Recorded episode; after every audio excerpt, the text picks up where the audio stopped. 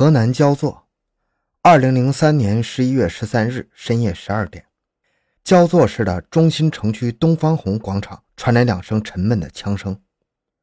原来，焦作市无业游民司二刚与杜全红手下各拥有一个带黑社会性质的团伙，由于利益冲突，两人产生了矛盾。两千零三年十一月十二日，司二刚与杜全红的摩擦升级，两帮人马打了起来。杜全红一方吃了亏。第二天晚上，也就是十一月十三日，杜全红纠集了两台车的人马，手持菜刀、钢管等工具，要找四二刚算账。于是，两方相约深夜十二点，在焦作市人口密集的政治文化中心东方红广场上见个分明。斗殴中，双方多人被砍伤，而杜全红的手下当场开了两枪，竟以鸣枪示威。欢迎收听小东播讲的。河南特大制贩枪支案，回到现场，寻找真相。小东讲故事系列专辑由喜马拉雅独家播出。接到报警后，专案组民警经过紧张细致的侦查，仅用两天时间，便将参与广场械斗持枪的一方马胜利、靳保国等七名涉案人员抓获。并在持枪人靳保国家中搜查出一支仿六四式手枪，经过鉴定，发现这是一支手艺相当精巧的仿六四式手枪，而且杀伤力极强。靳保国交代，枪是从一个叫马胜利的人手中购买的，而马胜利交代说，枪是从黑道上买的，具体问到是什么人卖的，他对此人却不甚了解。然后专案组经过进一步深挖细查，查获枪是马胜利从该市下岗工。罗志伟处购买，然后又转卖给了金宝国。罗志伟曾化名陈向全，一九六四年一月二十日出生。初中毕业后就到焦作市中州机械厂上班。一九八三年因为伤害罪被焦作市解放区法院判处有期徒刑五年。一九八六年刑满释放。一九八九年因为窝赃罪被劳动教养两年。两千年因为涉嫌非法持有枪支弹药受刑拘后再逃。系解放公安分局网上追逃的逃犯。两千零三年十二月一日，刚一露面的罗志伟就被撒网守候的民警当场抓获了。罗志伟抱着破罐子破摔的想法，拒不交代。两千零四年大年初一，也正是万家灯火、喜庆团圆的日子，侦查人员再次审问罗志伟：“你的父母相续离开了人世，你作为儿子不能尽忠尽孝，难道你不愧疚吗？”民警的一些话，句句击中了罗志伟的要害。罗志伟向侦查人员要了一支烟，深深的吸了一口，呆滞的目光里显出些潮湿和无助。在外跑了这几年，东躲西藏的，真不是个滋味我图个啥呀？窝囊不窝囊？我挣了多少钱呢？更提不上父母之情、姐妹之情了。这些账我不欠，我一点一点都要还的。罗志伟喃喃自语。侦查人员拿了一个包进了审讯室，将那布包慢慢打开，里面就是广场斗殴案中缴获的枪支。这个你还认识吗？你不记得把它交给谁了吗？罗志伟的眼睛直了。完了！那一声灵魂深处的重重叹息，使他的心理防线彻底崩溃。经过十五天的较量，侦查人员终于突破了罗志伟的最后心理防线。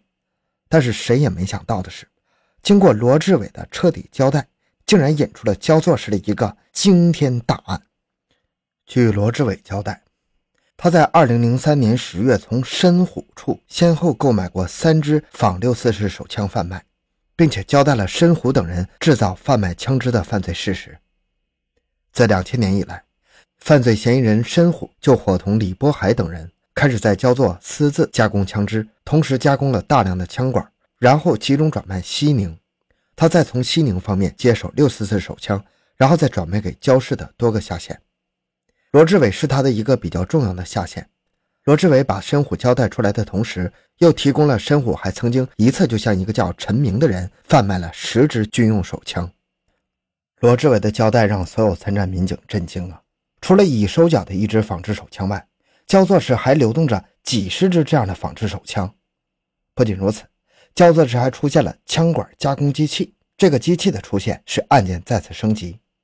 枪管加工机器意味着什么呢？那这就是一个典型的地下兵工厂啊！两千零三年十二月二十八日，申虎刚潜回焦作市的住处，就被蹲守在此处的民警抓获了。申虎很快交代，除了卖给罗志伟的三支仿六四式手枪以外，还卖给了一个叫陈明的人十七支，其中九支藏在了朋友何建国家。公安民警很快又抓获了同案犯何建国。申虎还交代，在两千年开始，他与李海波在焦作市加工手枪枪管，然后转卖西宁，组装成枪后再卖回焦作。但一年后，两人分手了。至于这个加工厂在哪，他也不知道。李波海是唯一知道枪支加工点的人。民警们迅速出击，在济源市一家美容美发厅将陈明抓获，并从其所租房内搜出仿六四式手枪三支及大量手枪零部件。在审讯中，李波海还供述，两千零三年七月，将两千年加工好的两百根枪管以每根八十元的价格卖往了西宁。两千零四年一月一日凌晨，焦作市公安局五十余名公安民警赶到辖区火车道铁道南边的一座旧市场内，在李波海的指认下，一个非法制造枪管的地下兵工厂展现在人们面前。这个兵工厂并不是很隐蔽，约两间房的面积，周围都是些废弃的自行车、铁棍等。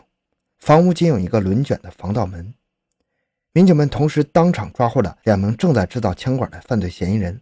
并查获枪管加工车床及枪管成品、半成品四百四十八件。随后，办案人员赶赴青海市西宁市、河南省周口市等地捉拿其他嫌犯，追缴枪支。据陈明交代，他共同申虎手中买了十七支仿六四式手枪，除了家中还有没卖出的三支，其余十四支已经卖到了东北鞍山的一个叫徐国伟的手中。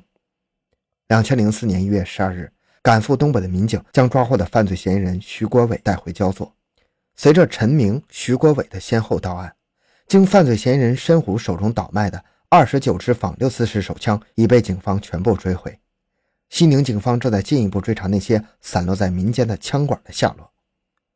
一九九九年夏天，犯罪嫌疑人罗国伟在中州机械厂门口一个批发部里认识了一位来焦作出差的河北石家庄叫王永存的男子。王永存自称是空军地勤营长。当他得知罗国伟是中州厂的职工时，便问罗国伟能不能给他找几支小口径的步枪。之后，罗国伟便以一千七百元的价格卖给王永存两把二零型小口径步枪。两千年期间，王永存在东北吉林因为持枪抢劫被公安机关抓获了。两千零三年五月份，河南省沈丘县一个体运输户张金涛。到焦作市第二人民医院，找到通过老乡所认识的医生张卓民做痔疮手术。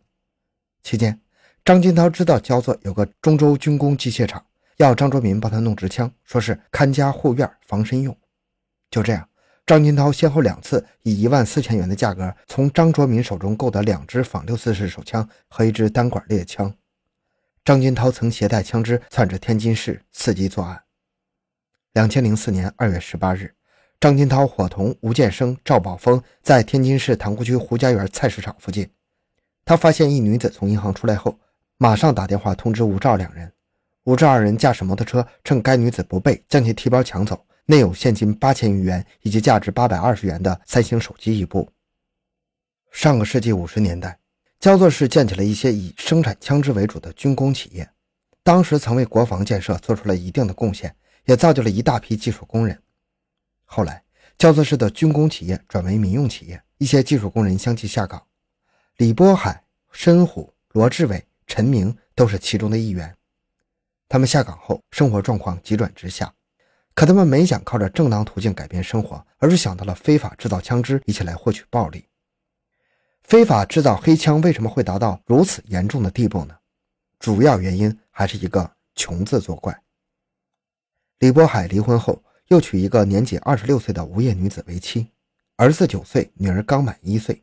下岗后，家中生活极其困苦。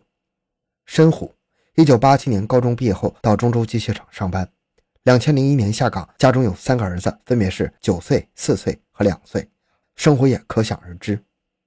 在没有其他任何手艺来挣钱维持家庭生活的情况下，他们想到了吃老本行，制造贩卖枪支。他们明知非法制造枪支是违反国家法律的犯罪行为，也明知一旦被抓获就要受牢狱之苦，甚至要被判处死刑，但是也要冒着判刑入狱和枪毙的危险，以身试法。就这样，两千年夏季，同为中州机械厂下岗工人的李波海、申虎合谋加工枪管赚钱。两人共同出资，从河南省长葛市废旧市场购进一些设备。之后，他们又召集原来在一个厂的五名技术工人，购买了机床，并对其进行改造。在焦作市建设西路嘉河屯租了一个养鸡场，建成了一个枪管加工厂。两千年七月，李波海、申武两人通过中间人老聂，以一百二十元一根的价格，从中州机械厂购买毛枪管四百根，加工后以每根三百二十元的价格卖给了西宁人老马。两千年九月，两人又以同样的方法购进枪管七百根进行加工。期间，由于风声太紧，工厂暂停了加工。两千零三年十月，李波海将两千年所用的枪管加工设备偷运到王楚乡废旧市场内，雇佣下岗职工加工枪管。就这样，两人前后一共加工枪管两千六百余根。就这样，一帮技术工人就在刀尖上跳舞，最终将自己的人生彻底改变了。